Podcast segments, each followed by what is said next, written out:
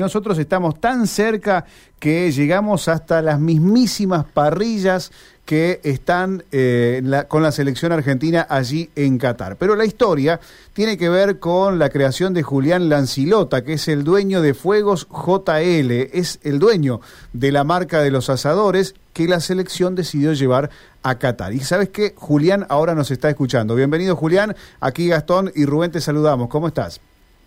¿Qué tal, Gastón, Rubén? ¿Cómo andan? Bienvenido, bienvenido, Julián. Bueno, eh, felicitaciones, Julián, porque imagino que para tu trabajo, para tu oficio y esta vocación que tenés, debe ser algo muy importante estar formando parte de este momento, aunque sea eh, aportando lo, tuyo, que es tu trabajo, ¿no? Sí, sí, no, felices. No, no lo veamos creer el día que nos llamaron y, y entramos ahí en, en la discusión de, bueno, la, decisión si, si nos elegían a nosotros o no, no, nada, el equipo estaba, estábamos todos nerviosos, no, entendíamos nada. Bueno, porque aparte algo muy que, que caracteriza mucho a, a este momento es que calculo que ustedes lo viven igual que nosotros, pero este año es como que este mundial se está viviendo distinto, ¿no? No sé si les pasa, hay como una energía ahí, no sé si vamos a salir campeones, ¿no? Ojalá, pero hay como una energía ahí. Cuando me llamaron de AFA dije, no, pará, ¿qué? No, nos volvimos locos, no lo podíamos ¿cómo Fue? A ver, ¿cómo fue y, y cuándo eh, tomaron el primer contacto con vos? Vení, vení, hace, unos, el fuego, hace unos tres hace unos tres meses aprox me hablaron a mi Instagram privado que está que figura ahí en la en el Instagram de juegos sí. y me habló Rodrigo Oliviera que es el encargado ahí de la productora que se encargó de eh, llevar a cabo el sería el quincho de, de armar eh, todo lo que sea las instalaciones allá en la universidad que es donde está la selección. Me contactó me dijo mira necesitamos este tipo de parrilla justo lo que ellos me pidieron nosotros no lo no lo comercializamos eh, le hicimos como le hicimos el trabajo a, a pedido a medida pues nuestros parrillas o fogoneros son más del estilo, no sé si los vieron, pero son del estilo de, lo que mostró Tagliafico ayer. ¿Vieron que hay una foto? Que hay un asador redondo con fuego sí, sí, sí. y cuatro parrillas. Bueno, ellos me pidieron las cuatro parrillas. El fogonero redondo, se lo, ellos me pidieron un brasero para hacer brasa y ahí les mandé como el producto nuestro estrella, que es ese que se ve ahí. Porque las otras parrillas nosotros no las comercializamos, se las hicimos a pedido a ellos. Entonces le dije, mira, de brasero te mando un Flocky, que es el modelo más lindo nuestro, o a mí que el que más me gusta, y nada, le hicimos como el, el, laburo a pedido. Eh, te pregunto, eh, a, ver, eh, en esta sorpresa, me imagino, cuando, cuando te llamaron de la AFA, te pusieron un, un tiempo, tuvieron que laburar a contrarreloj, ¿cómo fue toda esa historia? Sí, sí, terrible primero que, bueno, nos llaman, nos piden si podemos hacer ese trabajo, yo le digo que sí, obvio, que si era para la selección cualquier cosa. Así que diseñamos eh, estas parrillas, las diseñamos en, un programa, les mandamos la propuesta con, con el presupuesto, nos aprobaron y una vez que nos aprobaron nos dijeron que teníamos una semana para hacerla. Uh, una semana te dieron. Sí, y nosotros nunca las habíamos hecho, o sea, las habíamos diseñado todo, obviamente para nosotros es, como dentro, entre comillas, sencillo hacerlo, mm. eh, pues estamos todo el día eh, manipulando chapa y fierro, entonces, nada, pero bueno, fue medio ahí a las corridas, nos quedamos laburando toda esa semana hasta las 10 de la noche, todo el equipo, eh, especialmente Totina, ahí que es genio que está ahí en la fábrica, y nada, la sacamos, nos atrasamos un día en realidad porque tenían que estar para un viernes y nosotros las terminamos para el lunes, pero el lunes cuando las iban a venir a buscar nos cancelaron y nos dieron como 10 días más, así que nos queríamos matar porque ya la habíamos preparado, pero bueno, después por un avión de ellos que no podía llevarla, nada, tuvimos, teníamos 10 días más, pero nada, tardamos 7 días, 8 días en hacerla. Claro, o sea que lo único que tenían era el fogonero. El fogonero, correcto, eso ya lo teníamos, pero las parrillas no. Bien. tuvimos que hacer y hasta que no llegaron allá y no las armaron, porque obviamente fueron todas desarmadas, mm. hasta que no llegaron allá las armaron y nos mandaron la foto que estaba todo bien, nada, estábamos ahí medio nerviosos, pero nada, llegaron, se armaron, mm. manual de armado espectacular, así que nada. Mm. te, te, pregunto, más o menos, más o menos, ¿cuántos kilos de carne entran en cada parrilla? Oh, y hoy me preguntaron lo mismo. le respondí exactamente que no tengo idea porque depende mucho de lo que vayan a cocinar. No es lo mismo hacer asado banderita que hacer bife de chorizo. Eh, no, no, depende de lo que vayan a hacer, pero igual las parrillas eh, están calculadas como para darle de comer a 150 personas, más o menos, que es lo que el cálculo que me dijeron ellos de gente que tal vez podía llegar a estar cuando vayan los familiares o haya gente ahí, jugadores y eso. ¿Qué te pasó a vos ayer por la cabeza eh, cuando todos los medios empezaron a hablar que era el primer asado del plantel, cuerpo técnico, dirigentes? No, no lo podíamos creer, porque aparte, cuando mandamos las parrillas y todo, yo dije, ojalá que las estrenen antes de que arranque el Mundial, porque Obviamente cuando arranque el mundial y hagan el primer asado también iba a generar repercusión, pero yo estaba esperando ese antes porque como que mucha noticia hoy no hay. Y nada, por suerte las estrenaron antes y ayer fue el bombazo. Bueno, hoy también, hoy salieron notas por todos lados, no sé, ya me mandan y ya no sé cuál es cuál, de qué diario, de qué revista me llaman, no es buenísimo, pero las ah, eh, repercusiones fueron tremendas a nivel así. Claro. Porque, a ver, le contamos a la gente, Julián, que bueno, puede, puede ya eh, eh la gente y estalquear a la, empresa Fuegos eh, JL en Instagram. Ustedes ya vienen, digamos, con una trayectoria, una enorme cantidad de seguidores. Eh, y, bueno, pero esto les ha dado un, salto todavía mayor, por ejemplo, en el tema de, pedidos. ¿hay, ¿Hay gente que ya está pidiendo sus parrillas? Y, o sea, a nivel ventas, no, sí, ponele que levantó un poquitito, pero no, no, no, he notado. Pero yo creo que es eh, algo que va a generar ahí más a futuro, tal vez un posicionamiento de marca, mm. tal vez ves ahí una trayectoria por los seguidores de eso, pero somos una marca muy joven, pensá que hace cuatro años que nacimos y mm. nada, para mí esto va a ser como una bisagra ahí, pero hoy, hoy no, hoy se vendió un poquito más, pero no sé cuánto va a generar en ventas. Para mí es más posicionamiento de marca y, y esto de que están todos hablando y que pones Fuego JL en Google y te aparecen 400 notas, ¿viste? Claro, claro. Eh, ¿Cuánta gente trabaja con vos? Y hoy en total, con algunos terciarizados, somos unas 35 personas. Un, número importante. Importante, ¿eh? importante. ¿De, de, dónde son? Estamos en Buenos Aires, en en el oeste, Moreno y General Rodríguez. Ajá, ajá. Bien, bien. Eh, lo último, eh, lo último que te pregunto eh, de mi parte. ¿Qué valor tiene la parrilla esta que tuvieron que hacer especialmente? Sí, aproximado hoy, porque cuando se las hicimos estaban un poquito más baratas, pero a, hoy actualizado unos 400 mil pesos más o menos cada una. Bien, bien.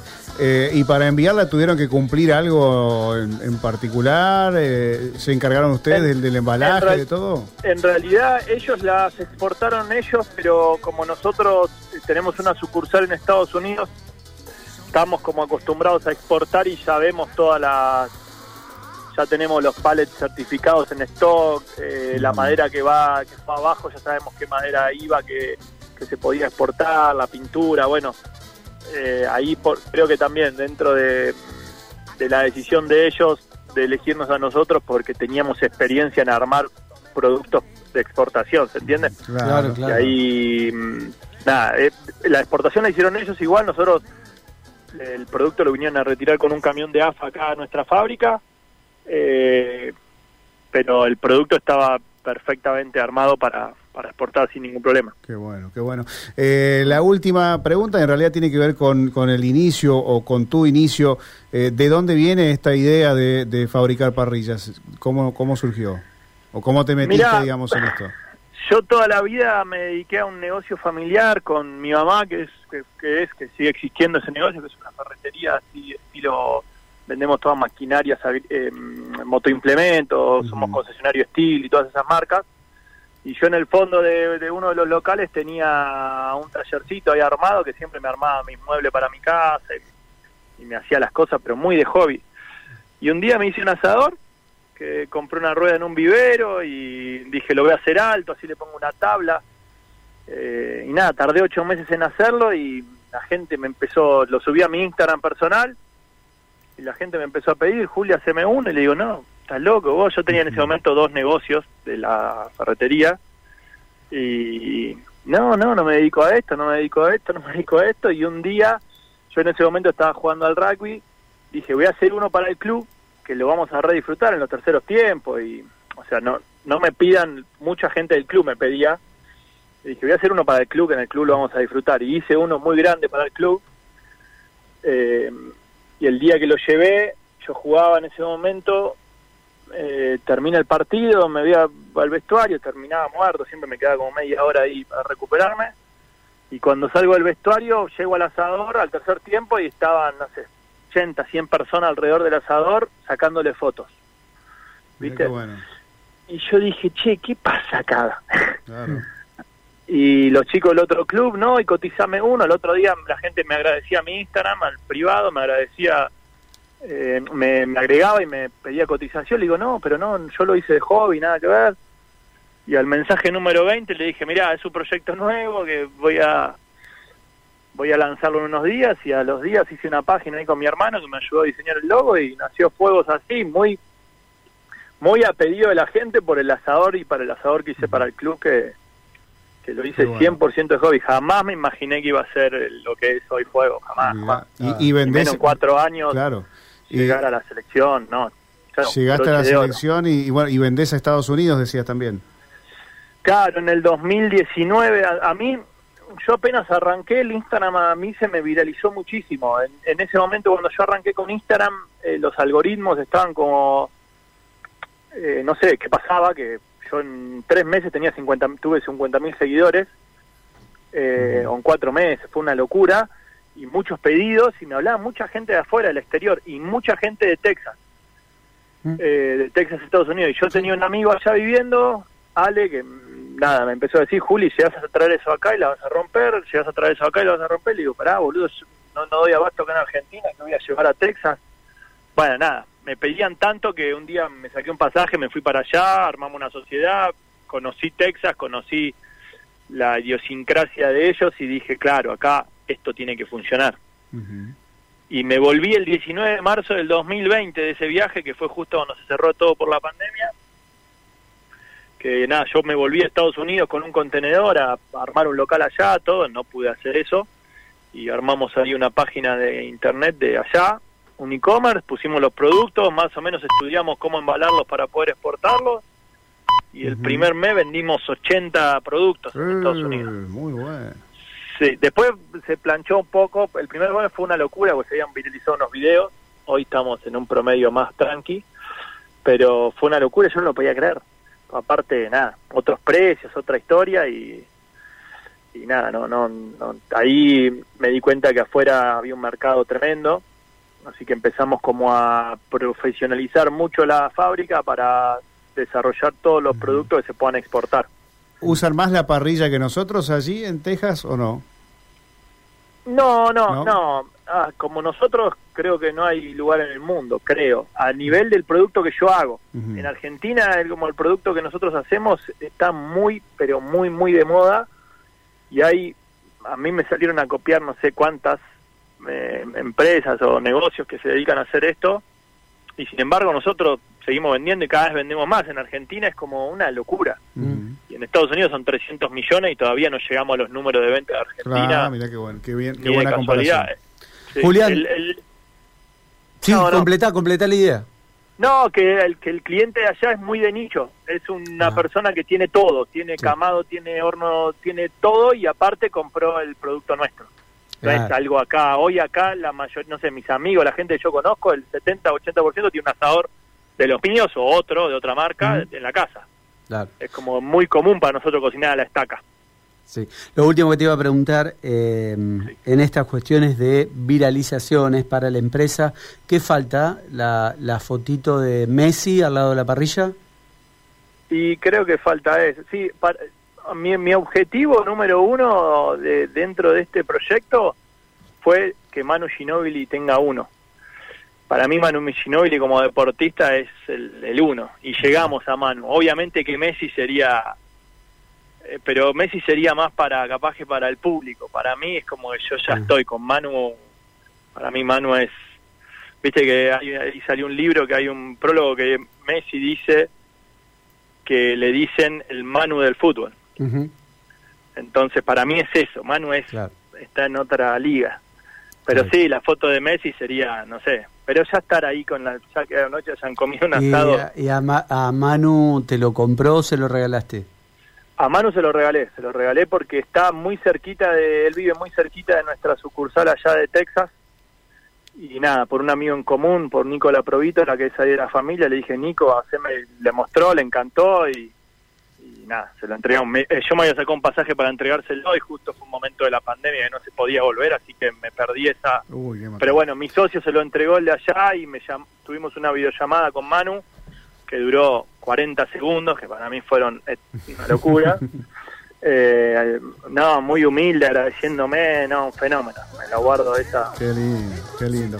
Bueno, la verdad que linda, linda historia y un, un emprendedorazo sos, eh, Julián. Te mando un gran abrazo aquí con toda la gente del equipo.